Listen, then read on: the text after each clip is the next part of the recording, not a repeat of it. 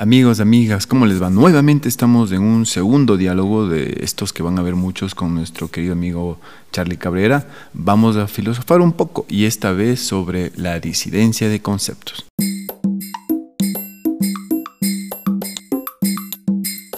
Nada, quería decirles que hoy hemos planteado un tema bien interesante con el Charlie, que es el tema de, creo que nos hace falta un poquito de disidencia conceptual, ¿no? O sea, creo que los, los, los, los conceptos están un poquito errados, o no sé si nosotros somos los errados, ¿no? Pero, pero el asunto es que la, cualquier respuesta a es un desborde, ¿no? O sea, se nos muere una figura de televisión, apología, este, es el man el mártir, eh, una serie de acusaciones, va y viene, decimos lo que queremos, eh, ahora con lo de las cárceles, todo el mundo quiere pena de muerte, todo el mundo tiene las respuestas, los unos les dicen correístas, los otros les dicen fascistas, o sea, ya hemos hecho pedazos, este nuevo orden moral de las redes sociales nos, nos plantea nuevas informaciones que a veces creo que es importante eh, que a estos nuevos conceptos, eh, con, conflicto, cuestionarnos un poco, ¿no?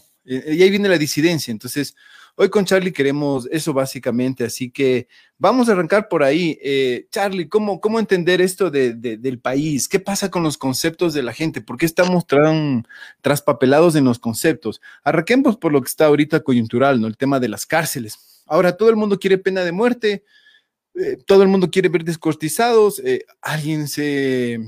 Alguien se, se preocupa por el tema, es mal visto, eh, el, otro se convirtió en un fascista y una serie de, conceptos que se tiran de una forma, pero terrible, ¿no? Entonces hay una confusión, yo siento, bien fuerte y, es, y es complejo para el país, para un país tener este, este tipo de, no, no estar claro en los conceptos, por eso no nos alineamos y dependemos siempre de un líder, de un de, los dogmas y de tantas cosas, ¿no? Entonces, bienvenido, Charlie, nuevamente, gracias por tu tiempo, por, por querer participar en estas micropolíticas. Dale, ñaño. primero, gracias a ustedes siempre por, por llamarnos a, poder participar y dar una, voz. Eh, creo que habría que dividir el análisis en, diferentes eh, cuestiones. La primera, eh, que es muy interesante analizar no tanto lo que pasó en las cárceles, sino la reacción que tuvo la ciudadanía alrededor de lo que pasó. En general, cuando hay este tipo de acontecimientos que irrumpen eh, y cambian como la naturaleza propia de, la vida cotidiana, eh, lo que existe es como un momento en el cual todo, todo se puede replantear. Pero este replanteo es casi, casi que imposible eh, cuando estamos, en vez de pensando lo que pasó, reflexionando y sintiendo, como dejando sentir lo que pasó, eh, estamos actuando directamente y estamos respondiendo. Y respondemos versiones que creemos que habíamos olvidado, que habíamos superado, eh, como esto de la pena de muerte, la aportación de armas, el regreso de figuras en memes de políticos antiguos que estaban, eh, que su imagen está relacionada con eh, la dureza de mano y, como que la inmediata cosa es, regresemos, o sea, la inmediata forma de, entender esto es como lo que nos falta es mano dura contra la delincuencia y cómo esto puede suceder y, y, es la forma, este debate lo he encontrado, o sea, toda mi vida. Me acuerdo ver la televisión a los 5 o 6 años y, que la gente hable sobre eh, las cárceles y que había mucha gente en la cárcel y que si se debería probar la pena de muerte o no se debería probar la pena de muerte. Entonces, es, es un tema que siempre, siempre es recurrente en las sociedades, en las sociedades modernas en general. Entonces, hay una estructura, desde ese lado hay una estructura que tiene que ver mucho con, eh, con la propia modernidad y también con lo que está sucediendo ahorita, porque las redes cambian esto y, es lo que hay un filósofo esloveno que se llama Slavoj Žižek, que habla justamente sobre eh, el sujeto interpasivo. Cuando nosotros no sabemos qué hacer, lo que hacemos es nos volvemos sujetos interpasivos. Entonces, con postear, con ver qué se está posteando en redes sociales, leer y opinar acerca de eso, pensamos que estamos haciendo una, una, una, acción, estamos posicionando un tema o estamos eh, transformando nuestra realidad, pero en realidad no estamos haciendo básicamente nada. Estamos actuando interpasivamente y dejando que, pensando que por ponerlo en una plataforma, esas cosas van a funcionar. Eh, y, como que esa, esa, esa, esa, realidad va a cambiar solo porque mágicamente pusiste una frase en, en Facebook. Eli, eh, no, no, te, no, no, se te escucha, estás... Perdón, me, me olvidé de desmutearlo, que es que Carlos Perro es una maravilla, es una bulla. Verás, entonces, lo que yo decía es que también es como encontrar una dualidad, ¿no? O sea, porque sí es verdad que ahora hay una complacencia eh, de parte del, de este, de este, ¿cómo se llama? Bueno, este, no sé si hasta decirle donismo, mira, ya se me pegó la palabra, pero hay una suerte de, satisfacción, ¿no es cierto?, interna al, al un me gusta, al, tener una mediana prota, mediano protagonismo, digamos, con lo que publiques en redes sociales. Es una, es esta dopamina que va generando ya las redes sociales, ¿no?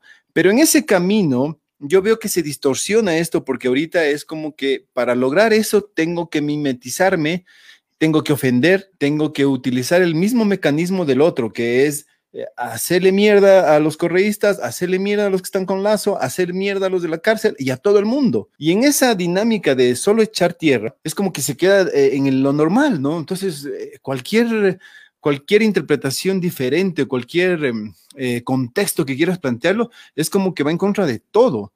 Y, y, a mí me preocupa que en esta complacencia es como que generamos un algoritmo brutal, ¿no? De, conceptos que no sé si estén de acuerdo. Eh, por ejemplo, ahorita, yo no sé, pero acusar a alguien de fascista por un concepto errado tampoco, tampoco le veo bueno. Y tampoco le veo bueno que digan porque murió un, delincuente, qué bueno que se mueren, que se mueran todos, porque no es así. El problema es por qué está llena la cárcel de delincuentes ahora. Entonces, eh, ¿cómo ves en cambio vos de eso? E, estas dinámicas que se van formando, que al final es como una burbuja, bueno, la misma burbuja que sabemos, pero es de, de, errónea, ¿no? O, que nos destruye como sociedad, porque no, no hay una identidad que pueda plantear como una salida ante esto. O sea, bacán pasó esto, pero ¿qué hacemos para arreglarle? No, no, no lo arreglamos. Y, y claro, también es lo que tú dices, se queda en el me gusta de Facebook, que hasta ahí no pasó nada, ¿no? Y por eso será que los gobiernos hacen lo que les da la gana, o sea. Sí, y no solo los gobiernos, no, o sea, ¿quién gana a partir de todas estas polarizaciones? son las redes sociales. O sea, ellos cobran con cada, cada post que nosotros hacemos, porque cada post le da información, o sea, de la gente que está likeando o que comenta, y pueden entretejer relaciones y, y darle significado a lo que estamos poniendo de una manera que se vuelva comercial, y eso venden como información a las empresas. Entonces, ahí con eso te targetean. Entonces, para ellos el negocio es justamente eso, es eh, enjaular este, la, discusión en polarizaciones binarias que no tienen ningún sentido, o sea, que no generan ninguna, ninguna eh, discusión profunda real, sino, eh, sino que están vacías y que vacían lo que ya venía pasando antes, que es que el lenguaje es un campo de batalla, el lenguaje es un campo de batalla por entender la realidad. Entonces, el discurso es justamente eso, es el, uso del lenguaje para definir la realidad sobre otra definición de la realidad. Entonces, esa interpretación, esa, interpretación que se hace de la realidad está basada justamente en la utilización de conceptos eh, de significantes vacíos que pueden significar cualquier cosa, entonces, y que están relacionados en el imaginario colectivo como malos directamente. El fascismo está relacionado a procesos totalitarios que mucha gente no entiende con qué es el fascismo, cómo funciona, cómo se articula políticamente, y tampoco necesitan saberlo. Pero eh, es mucho más fácil eh, enfrascar a una persona y definir eh, en, decirle facho que realmente conversar y ponerse a entender diferentes puntos de vista. Entonces, es el cerebro, además de eso, el cerebro le gusta la facilidad. Entonces, buscamos siempre todo el tiempo eh, simplificar nuestra realidad a través de conceptos. Entonces, todo el tiempo estamos buscando formas más fáciles de definir las cosas que no gasten tanta energía. Y en eso juega, y lo sabe perfectamente, han estudiado perfectamente eso bien las redes sociales. Entonces, las redes sociales se enmarcan en ese discurso, pero además de eso, creo que han estudiado bien, o sea, en el Ecuador hay un discurso profundo de no aceptación eh, propia. O sea, nosotros, nuestra identidad, nuestra identidad nacional está construida a base de mentiras, a base de formas eh, románticas de contarnos quiénes somos, pero detrás de esas formas románticas es como el retrato de la familia feliz, donde todos están felices, pero el papá le viola a la mamá o a la, a la, a la, a la empleada, eh, la hija es violada por el tío. Entonces, esa es la familia, es la, la real familia ecuatoriana. Esa es la, la, realidad práctica. La violencia siempre ha estado ahí. El problema es que nosotros nos vendimos de nosotros mismos eso de que somos un país de paz cuando no lo somos.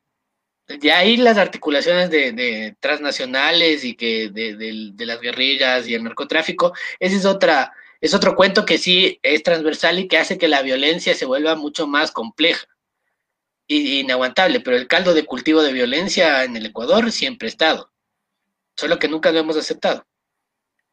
Claro, y, ahí, por ejemplo, yo siento también que es una suerte de, es que tenemos que repetirlo, pero es de este colonialismo, ¿no? Que, está presente, ¿no? Que, que, es este, em, este, este ir más allá del, del prójimo, ¿no? O sea, es, siempre tengo que estar por encima, porque siempre vimos al patrón, siempre vimos al capataz por encima, al, líder, al el, cura, eh, el arquitecto, el ingeniero, el doctor. Siempre nos han enseñado eso, siempre a, hacia arriba, nunca es igual.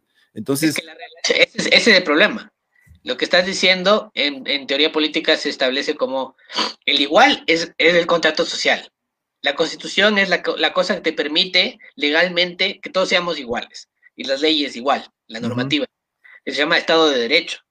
Pero eso no existe en Ecuador. ¿Por qué? Porque todavía existe y preexisten las instituciones pasadas coloniales transformadas de los criollos donde hay una élite que le fue enseñada que moralmente tiene la capacidad de jugar con el resto del Ecuador. O sea, decir, decidir cómo funciona económicamente el país y cómo funciona y cómo tiene que funcionar políticamente. Y por eso han sido educados. Entonces, esta forma, que es una forma jesuita de contrato social, está establecido y, fue deformada a partir de los criollos. Y ellos han sido los que han manejado el país muchos de, esos, muchos de nosotros hemos tenido de algunos, de alguna manera, eh, hemos tenido ese tipo de educación. El problema es cómo puedes salir de esa visión, porque la discusión nunca es eh, correísmo versus anticorreísmo o izquierda versus derecha, la, discusión es longos versus aniñados. Esa es la discusión real, que en realidad la discusión profunda es ¿por qué yo no puedo aceptar que soy mestizo? ¿Qué significa ser mestizo? Mestizo es ser, es, es una esencia en sí misma, es una acción, no es algo que pasó, no es una mezcla racial. El mestizaje es una herida colonial que se ha transformado para sobrevivir en una forma de ser. Esa forma de ser que es barroca, que la vivimos desde México a Argentina. O sea, todos la vivimos de manera diferente, pero es lo mismo. O sea, si uno ve los guaraches de, México, es exactamente la misma cosa que, que, las vestimentas de acá. Y las formas de actuar y las mismas, las mismas estructuras. No entendemos que nuestra, nuestra, lo que nosotros llamamos longo es solo una forma de entender la vida. Es la forma que nosotros entende, de, concebimos la vida a partir de lo que nos sucedió de, de la colonia. Entonces, la discusión profunda en todo esto y de por qué se polariza tiene que ver, o sea, tiene que ver con lo que estoy diciendo ahorita.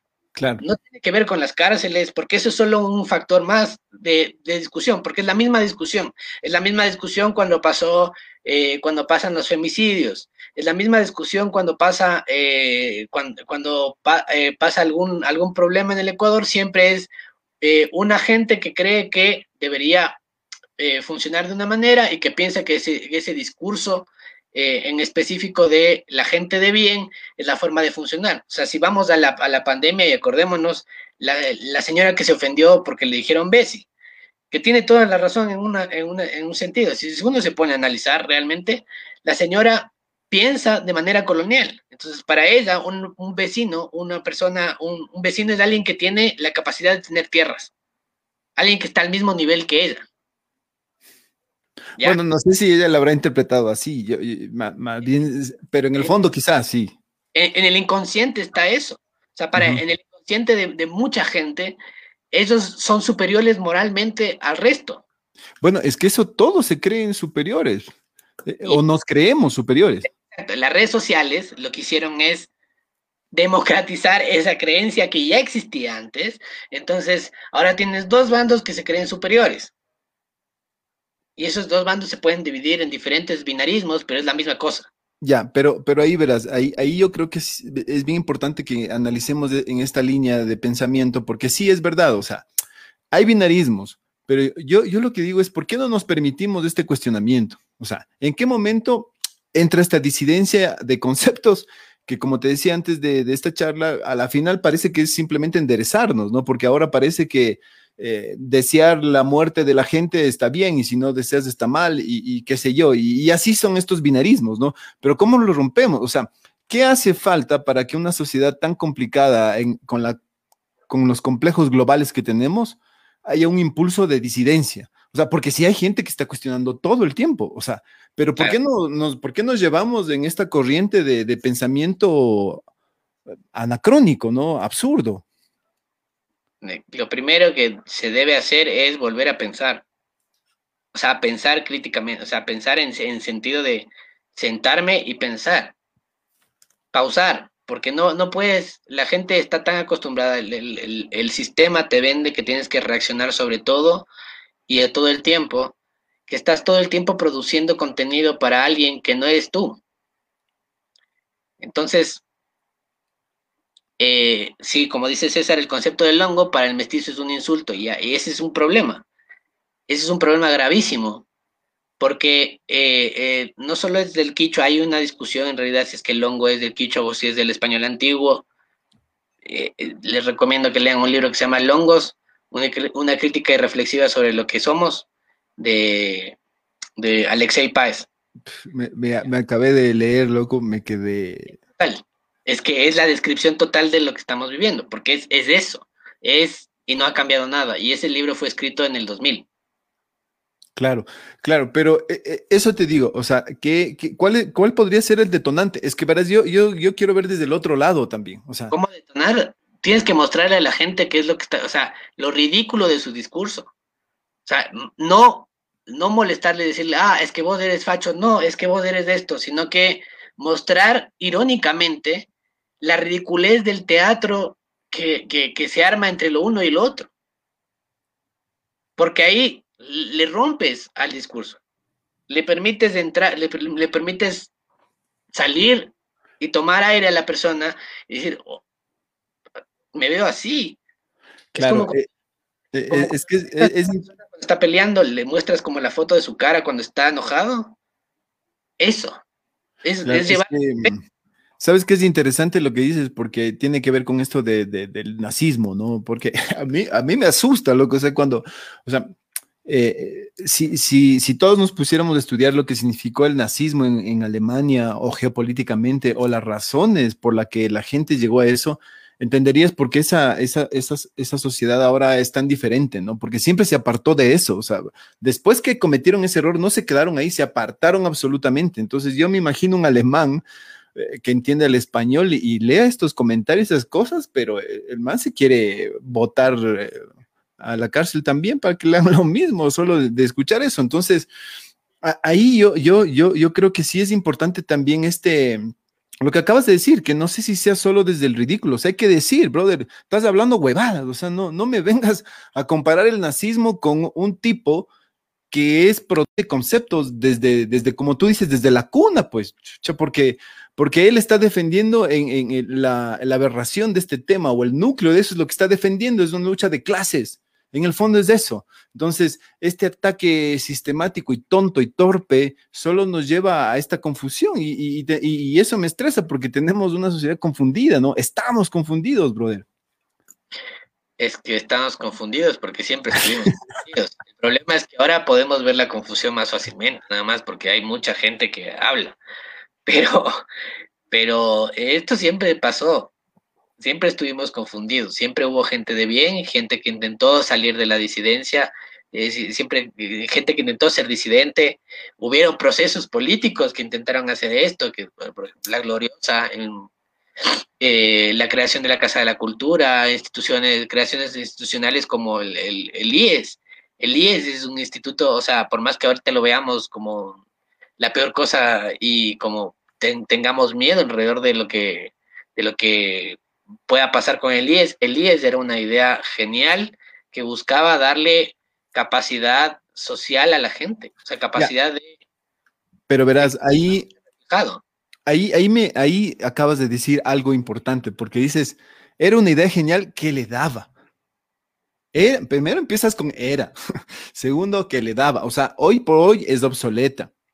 Entonces yo digo, verás, eh, hemos vivido un año de encierro, de bla, bla, bla, bla, y de, de miseria y de tantos problemas que hemos tenido, pero si algo ha pasado es que hemos avanzado en la tecnología de una manera abrumadora, y no me refiero a Ecuador, me refiero al mundo y por ende nosotros. O sea, no me vengas a decir que una campaña política hecha con TikTok es casualidad, o sea, no, no es eso. Entonces, claro, para manejar un TikTok eres muy pilas, pero para entender una conversación, para plantear un concepto o para querer construir una ciudadanía sana, ¿no? Cuidarnos, o sea, entre vecinos, o sea, e, empezar a, a entendernos, pues, lo, que es lo, lo único que nos va a salvar, o sea, ahí digo, ¿por qué no nos permitimos este ejercicio de, dar el salto? Porque también te siento, te, te siento ya cuestionándote. O sea, en, un momento dado es como que hay una carga de conservaduría y de conformismo con lo que nos pasa. Es decir, el mundo va a otro nivel y Ecuador es una burbuja de, anacronismos.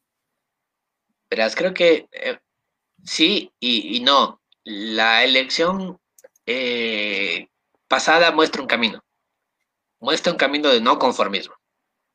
El, tanto el votante de Herbas como el votante de, de Yacu Pérez eh, no votaron para mí, no votaron personalmente por Herbas o por Yacu Pérez, pero votaron porque creen que se necesita algo nuevo, algo completamente distinto. Si esos son lo nuevo, eso es una discusión aparte. Claro, eso está por verse. Exacto, está por verse y, yo diría que ninguno de los dos lo es. Pero eh, lo que te muestra es que es qué siente la gente. Y la otra que te muestra qué siente la gente, que no está tan, o sea, que, que no hay, o sea, que hay el inconformismo, pero que la gente no se ha derrotado todavía y no se siente derrotada, es la, es la asistencia a las elecciones. No hubo el ausentismo que se esperaba. Se esperaba un ausentismo del 40% y no hubo el ausentismo que se esperaba hubo el 20%. Pero, claro, pero también puede obedecer a, otros factores, ¿no? La multa eh, es obligatorio, hay una tradición. La multa era igual. El punto es que si uno pues, se ponía en perspectiva, les, le iba a salir más caro eh, hacer una PCR que ir a votar. Y aún así la gente fue a votar. Porque sentía sentía que era necesario expresar.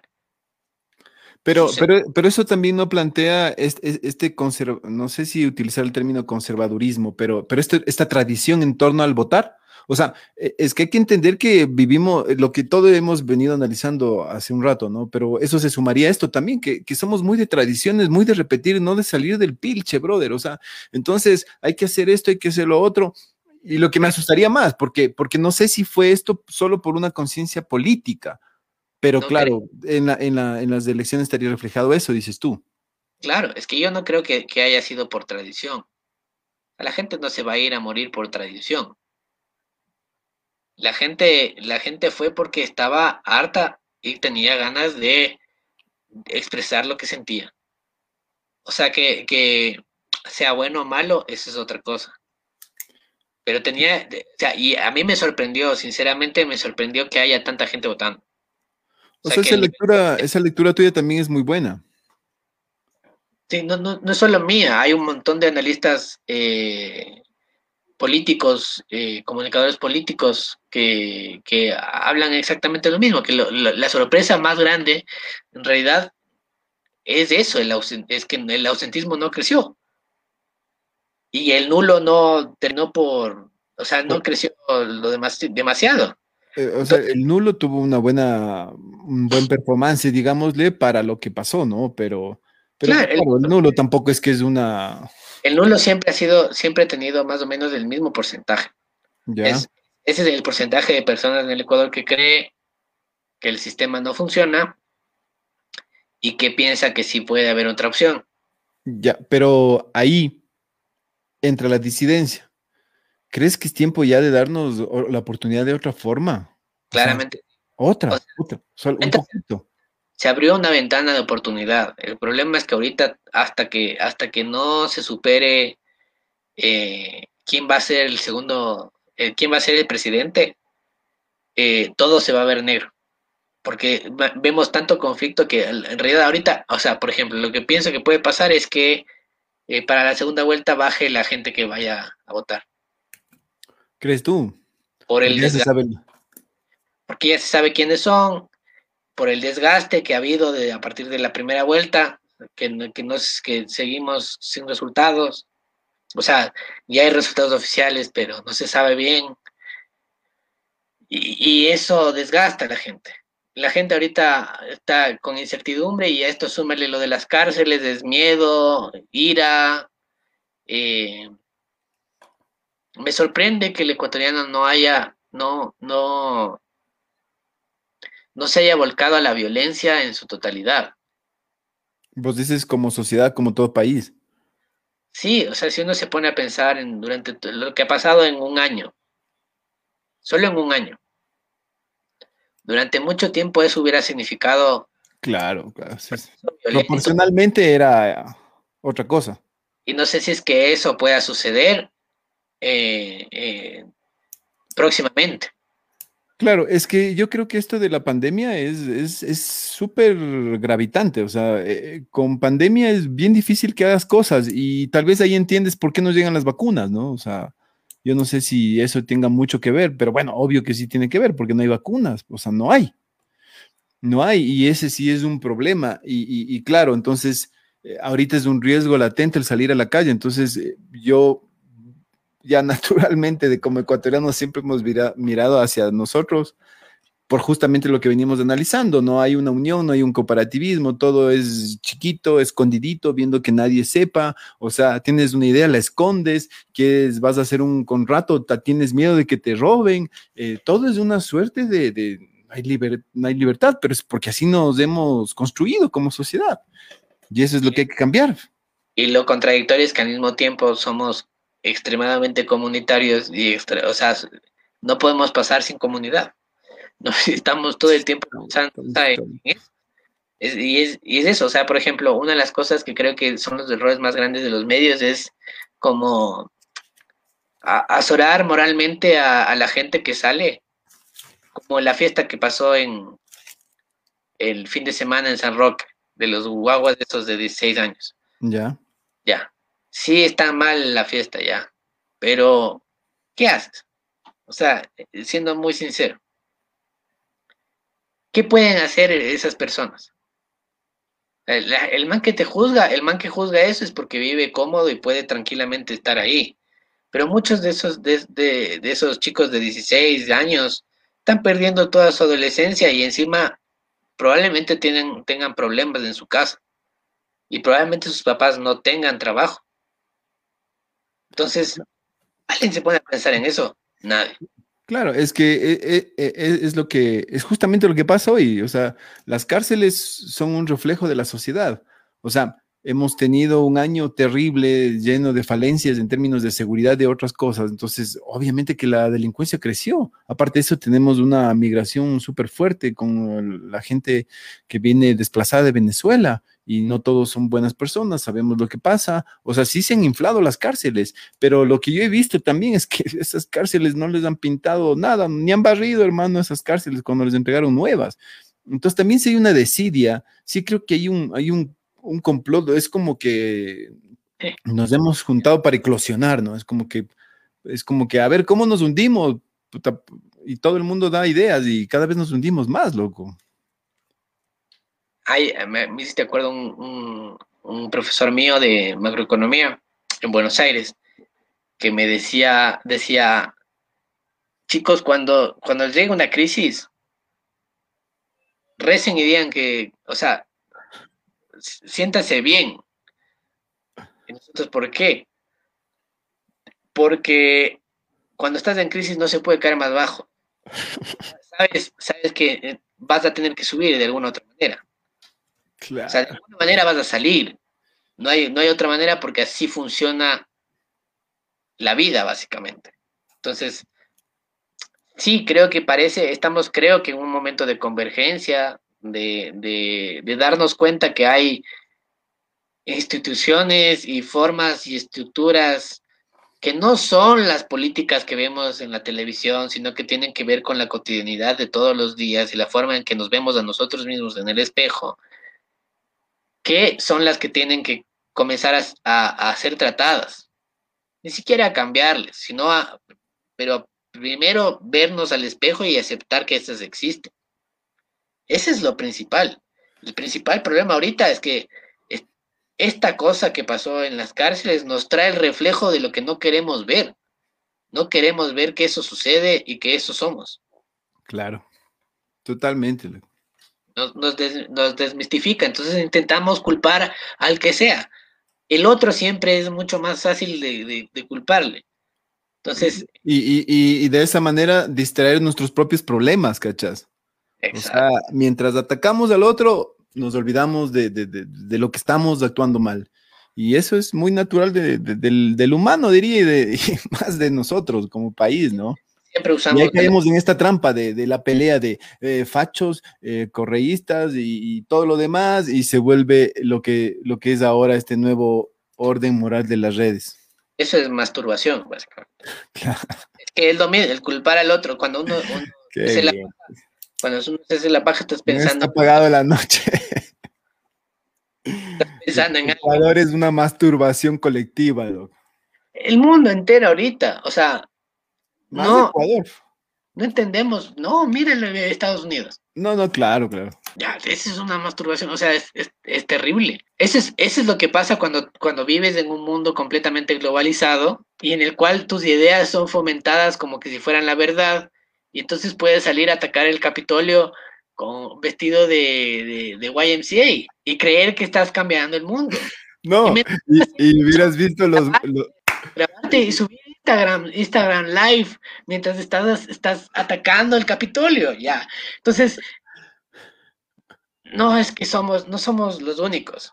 Ahora, no, y, a mí me encantan los poemas que se hicieron. Le tomaron la foto. Yo vi aquí unos poemas. El guerrero, que no sé cómo, que payaso este man que se disfrazado, weón, con el perdón de los payasos. Y ya aquí la apología, ¿no? También con lo de Yaku, weón. Ya con ni siquiera está en la segunda vuelta, ya se hizo la apología de, que la primera dama iba a ser la, la, esposa, que seguramente cae bien y es un buen dato, ¿no? Seguramente. Y, y, pinta bien inteligente y lo que tú quieras, pero ya era la primera dama y no era todavía, loco. Entonces, esta exacerbación de las cosas es la que nos tiene cagados. Pero sabes qué, ahí, ahí yo siento, y para que no nos quede chiquito el tiempo, yo sí quisiera entrelazarle eh, esto que acabas de decir también, que es un síntoma nuestro y que lo vamos entendiendo, y creo que este es como un aforismo que acabas de plantear, el hecho de esta masturbación colectiva en el Ecuador, ¿no? A, través de, atacar a todos y olvidarme de mis problemas, ¿cachas? Entonces, también hay que pensar en el mundo global, porque a mí lo que me asusta de, las falencias nuestras, no, yo creo que sí está bien, o sea, eh, siempre sabemos todos, somos dueños de la verdad y todo está mal menos nosotros, pero pero más allá de señalar eso, de que sí estamos en problemas, lo que a mí me asusta es que como colectivo estamos mal, pero ¿qué pasa afuera, pues, loco? Entonces, por ejemplo, yo, eh, escuchaba una conversación filosófica medio interesante la otra vez y, planteaba esto el distanciamiento social, ¿cachas? Que ya desde el nombre te plantean una trampa, ¿no? Por eso es la disidencia de conceptos. Eh, es el distanciamiento social pero no sé si necesariamente era un distanciamiento social. necesitábamos un distanciamiento físico. Pero ya nos metieron el social. Entonces hay que distanciarse, no te dejan hablar en el bus, no quieren un montón de cosas y todo lo demás. Y nosotros seguimos discutiendo por huevadas. Entonces ahí la, trampita es como que rara, ¿no? Y, y a la final hemos analizado que la pandemia sí, impide pues una reacción del pueblo, porque lo que está pasando ahorita en otros momentos capaz que era para tumbar al presidente, pero ahorita nadie dice nada y es por obviamente el distanciamiento social. Sí, el, punto es, volviendo a, la pajita y a dormir, es eh, que toda esa energía represada es como igual, o sea, en, en la misma lógica, es como sacas esa energía y ya está, cierras, cierras tu celular y el siguiente día libre.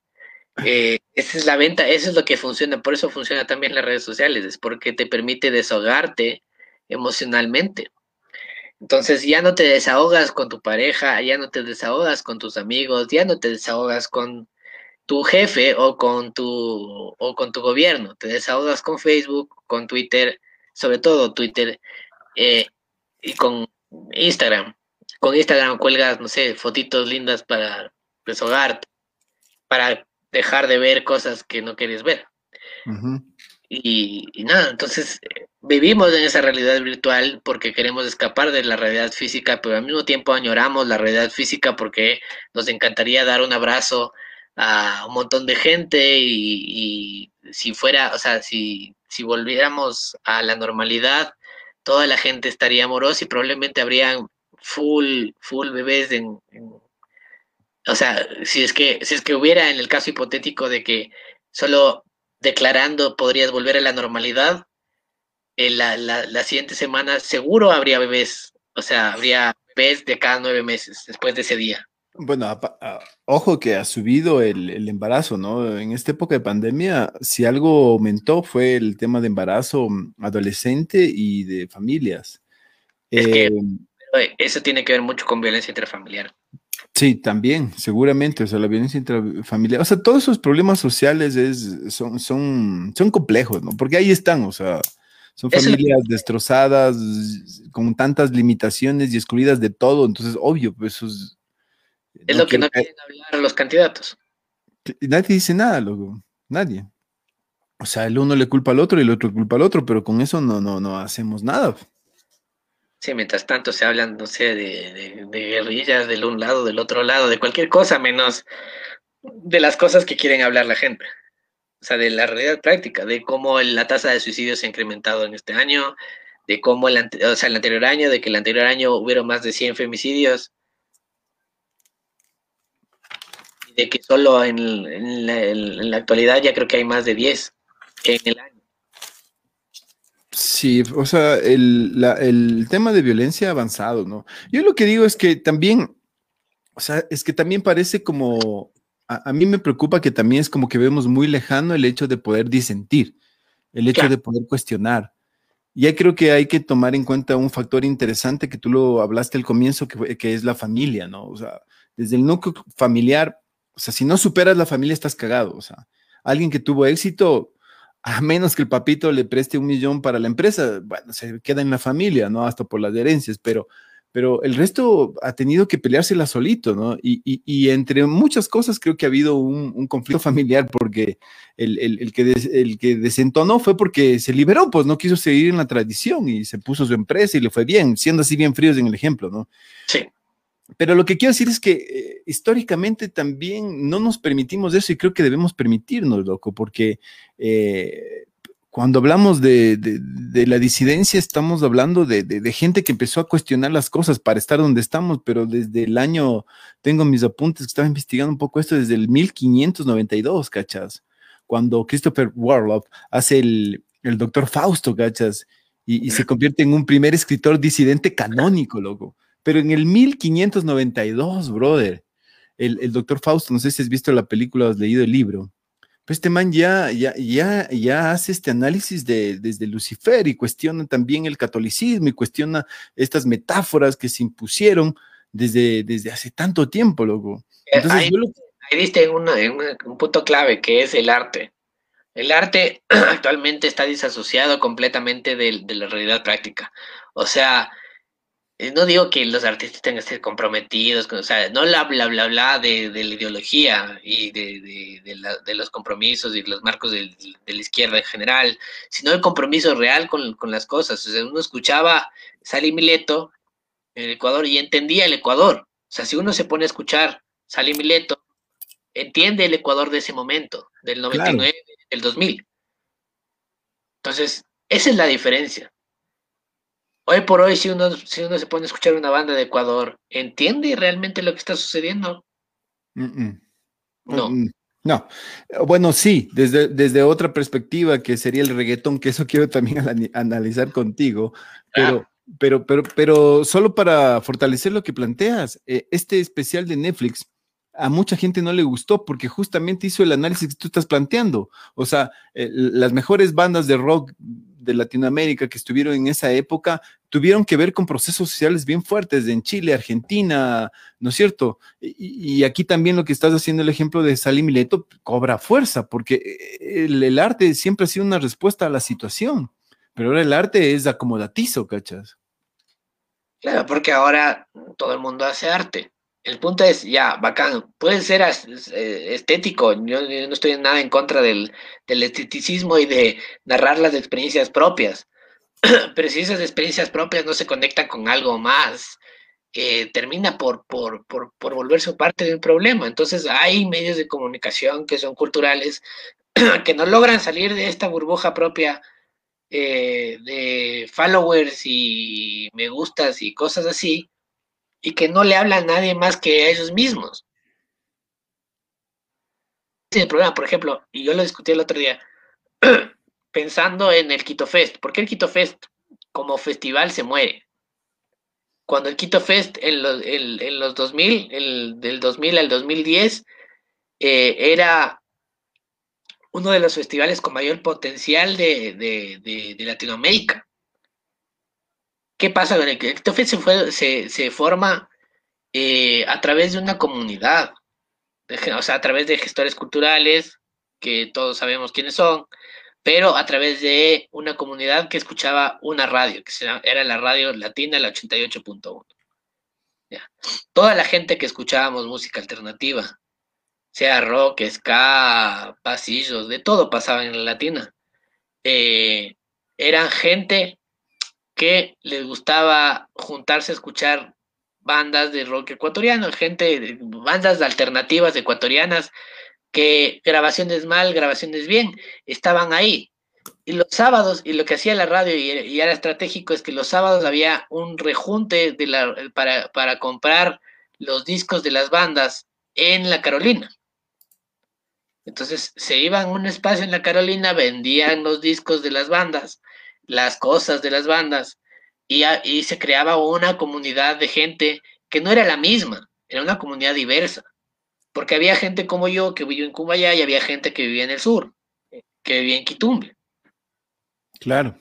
Ya, entonces tenías mucha gente diferente, pero que estaba conectada en que le gustaba tanque, o que le gustaba Salimileto, o que le gustaba la Rocola Bacalao, eh, y, que acudía, acudía a los festivales. Entonces, tú tenías una masividad más allá de, de, la, de, de, las lógicas sur y norte que ya habían antes de, festivales previos, la concha acústica, el sur y como toda esta, esta pelea entre el punk y el, y el metal. Había una, una o sea, había un espacio específico que era el, el Quito Fest, donde se juntaban todos estos y se podía pasar bien Después, ¿qué se hacía después? Si se sacaban la puta de los skinheads y los ponqueros y los metaleros, ya era otra huevada. Pero había esa comunidad. Sí, oye, yo... No, no hay, no hay. Y, creo que lo que dices es bien interesante desde la perspectiva de, de que sea movilizador. O sea, creo que el arte tiene que ser movilizador. No sé si todo, huevón, pero, pero eh, creo que el arte, mm, al menos que nace de, como muy urbano o que quiere al menos encasillarse en eso, tiene que ser movilizador. Y, claro, ahorita tenemos ausencia de arte movilizador, eso es definitivo. Pero para que nos alcance el tiempo, solo quería preguntar, quería analizar esto contigo, verás, que es, es interesante el tema del reggaetón, ¿no? acabamos de hablar de la música, que el rock y bla, bla, bla, pueden ser movilizadores, la pintura, qué sé yo, y tantas otras expresiones, ¿no es cierto? La danza, el teatro. Eh, oye, pero, pero el reggaetón, ¿qué te moviliza, loco? ¿Qué es lo que te mueve? ¿Qué sentidos afloran contigo? Entonces ahí yo encuentro que claro, pues, o sea, si vives en un país anacrónico, lleno de curuchupismo, lleno de este análisis que hicimos a través de, que odias todo lo que tiene que ver con un longo, que no tienes esa, ese sentido de identidad claro. Y, claro, eh, al mismo tiempo tienes esta imposición religiosa que es desde la cuna. Al mismo tiempo tienes esta imposición política, anacrónica de los domos y todo lo que pasa, ¿no? Entonces me tomo un trago y digo reggaetón y, aparte de eso, esa música me plantea una liberación sexual. es, para hacernos millonarios, pues loco, y ahí está el problema. Estamos aquí hablando de filosofía. El reggaetón, el reggaetón tiene, acabas de analizarlo perfectamente, es eso. O sea, el reggaetón llega en una época en la que se necesitaba una versión diferente y había una generación que estaba creciendo, que era mi generación, y que éramos adolescentes y necesitaban algo que les distancie y les diferencie de las otras generaciones. Y aparece el reggaetón y se vuelve, se vuelve masivo para nosotros y se vuelve, se vuelve masivo después, muchos años después, ya cuando nosotros ya estamos ya de, los, de los 25, se vuelve ya masivos eh, en el mundo pero para nosotros, para Latinoamérica, era ya masiva. O sea, ya para nosotros gasolina marcó fuego. Claro. En nuestra memoria colectiva.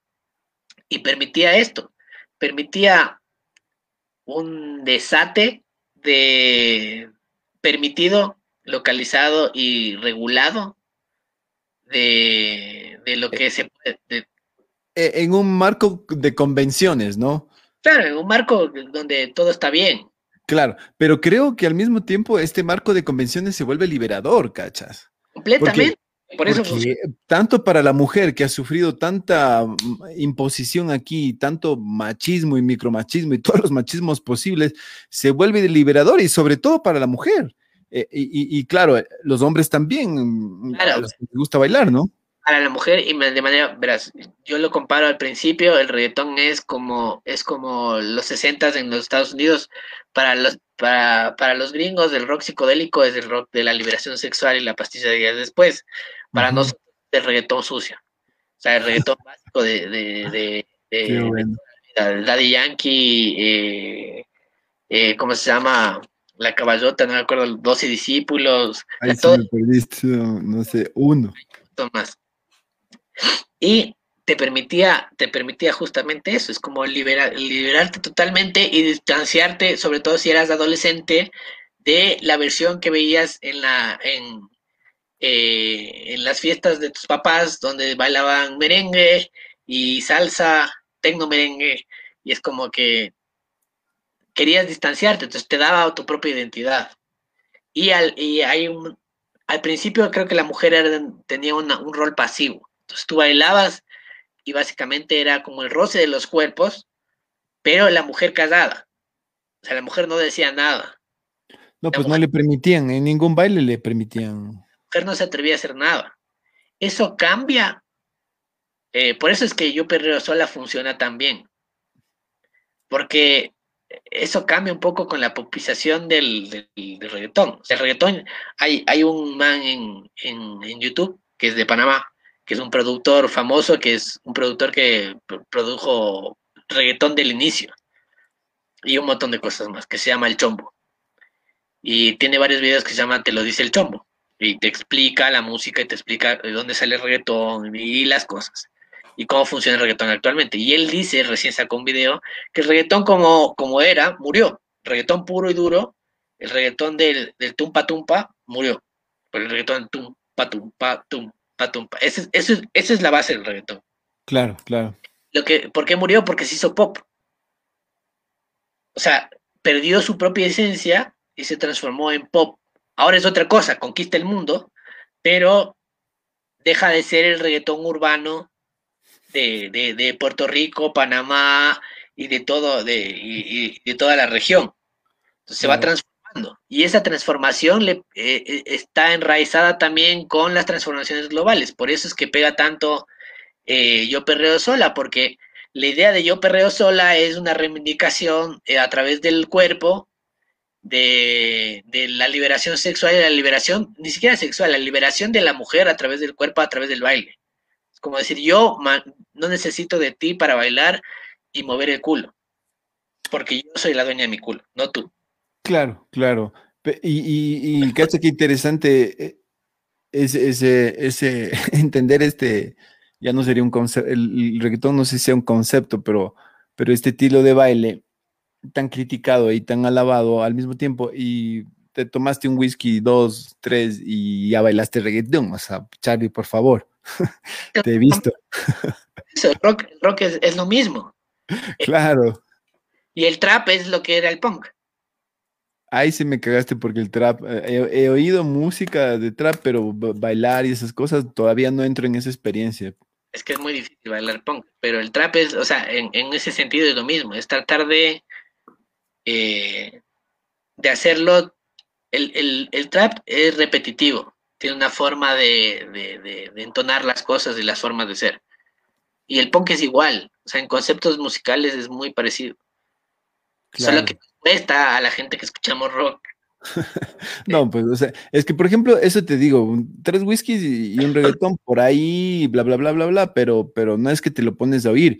Pero claro, en, en este análisis de conceptos y en esta disidencia que hemos planteado en este programa, también es, eh, fue interesante entender eso, ¿no? Que a la final, más allá de la crítica o de las afinidades que tengas, eh, es algo que no va a parar. Lo que queremos decir con este análisis es que al, ser, al causar este efecto en la gente, en las mujeres, en los hombres, en todo el mundo, en los niños, qué sé yo, y en esta cultura también curuchupa y opresiva, obvio es una válvula de escape. O sea, el regatón tiene más chance que en las redes sociales que el comercio, ¿cachas? El comercio en algún momento caerá, pero el reggaetón seguirá, o y expresiones así. Entonces, Exacto. desde ahí creo que cobra la, la, la, importancia de entender también los tiempos, ¿no? Y eso creo que es mi, al menos mi desesperación, que creo que sí, pues podemos construir una, una sociedad también que pueda mi, me, cambiar, ser innovadora, ¿no? Es que, es que va por ese lado. El punto es dejar de quejarnos y, y asumir que podemos cambiar y que, que se caigan las cosas no significa que se caigan para mal, pueden cambiarse para bien y eso sería genial, pero para eso tenemos que ponernos a dejar de quejarnos, apuntar dedos a la gente o a otra gente y comenzar a entender qué nos pasa a nosotros mismos, ver al espejo y decir, ya, ya que chucha, sí, soy, soy longo, y, y comenzar a construir de eso. ¿Listo? Dejar de comprar huevadas o apoyar políticos porque me creo más o menos, o tendencias o líneas, porque quiero deslongarme o quiero ser mejor que otro porque no puedo ser yo mismo, ese es el punto. Y yo mismo significa yo con, con el resto de la gente. Es que, es que ese es el ser, pues, luego. Ese es el ser. El problema es que nos hemos olvidado de, justamente por todas estas cosas, nos olvidamos del ser. Y, y, el ser es primero, pues, nosotros. De ahí viene lo que tú quieras, si quieres religión, Facebook, lo que tú quieras. Pero primero el ser tiene que estar estable. Claro. Y, no, y no el ser por otras cosas. Entonces, cuando el ser le dedicas a otras cosas y tu ser está tan valiente, ¿cómo resuelves tus problemas? Pues, loco.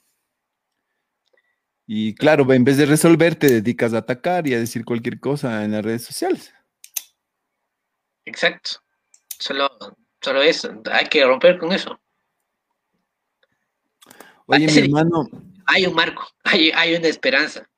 La votación, se muestra eso yo no sé si de estos diálogos salimos más entusiasmados o es como que, es que son los procesos, ¿cachas? Qué foco que es cuando ya empiezas a entender los procesos. No es fácil, loco, no, no es nomás de decir, ya, pena de muerte, ya, el, uh, o sea, sí, sí hay que, sí hay que pensarlos un poco porque en el momento que yo creo que logremos entender lo que nos pasa como sociedad, vamos a poder tomar buenas decisiones, luego que van a ser muchas, pero, pero hay que unirnos, pues hay que, hay que darnos esa, esa posibilidad.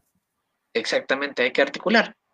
Hay que crear comunidad. La forma más fácil de, transformar esto es no solo, sino juntos, porque si no, imposible. Sí, mi hermano. Oye, mi querido Charlie, quería agradecerte muchísimo por, por este espacio. Siempre esta horita semanal filosófica es buena.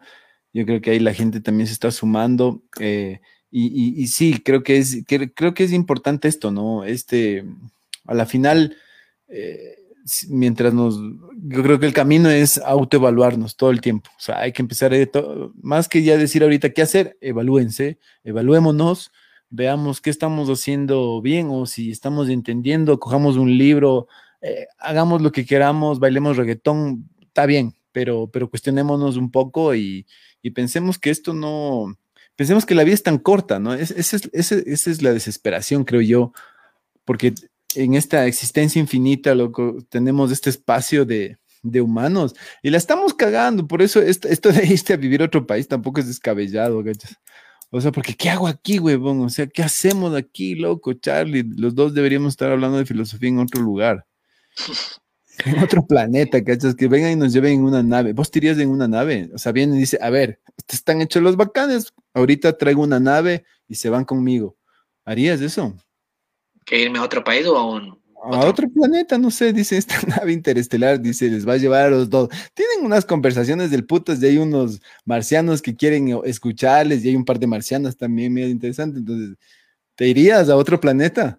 Y sí, lo probaría, pero, pero creo que la, lucha se hace aquí.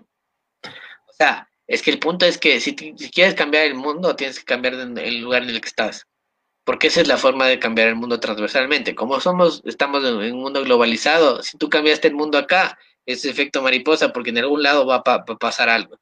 Y si te das cuenta, eso pasó en octubre del 2019. Nosotros iniciamos, bueno, en realidad Haití inició las protestas, después fuimos nosotros, después se fue a Chile, después fue Colombia. Francia y se fue. Ya, a nosotros no nos cambió nada, pero a Chile sí le cambió. No, Chile, Chile está bien, loco. Eh, eh, la insistencia de estos locos en ese parque todos los días tienen como el 10% del país ya vacunado, loco. Y están llegando millones de vacunas, millones. No, solo eso, sino que van a tener una nueva constitución. Ya. Es, ya, entonces, eso te demuestra que la gente sí se organiza y, que si nos organizamos podemos hacer cosas interesantes. Nada más. No hay que, no hay que perder la esperanza. hay que seguir trabajando. Hay que seguir trabajando en esto, en romper, en provocar a la gente, o sea, en decir lo que hay que decir, ñaño. Exactamente. Mi hermanito, te agradezco mucho tus palabras finales, algún mensaje ahí, alguna dedicatoria, algún saludo ahí en Barrio Nuevo. A ver, nada que a los que se sientan tristes, mal o les impacte lo que está sucediendo, que no se dejen vencer por eso y que tomen eso como una iniciativa para eh, crear cosas, pero sobre todo pensar, pensar por qué suceden este tipo de cosas en el país y qué tanto estoy yo metido en esa responsabilidad de, lo que está sucediendo, porque mucho le, le tildamos hacia el Estado, el gobierno, los partidos, las empresas y no nosotros no entendemos que nosotros de alguna otra manera contribuimos a este sistema. Entonces, eh, pensemos dónde estamos y articulémonos a partir de dónde estamos para poder buscar soluciones.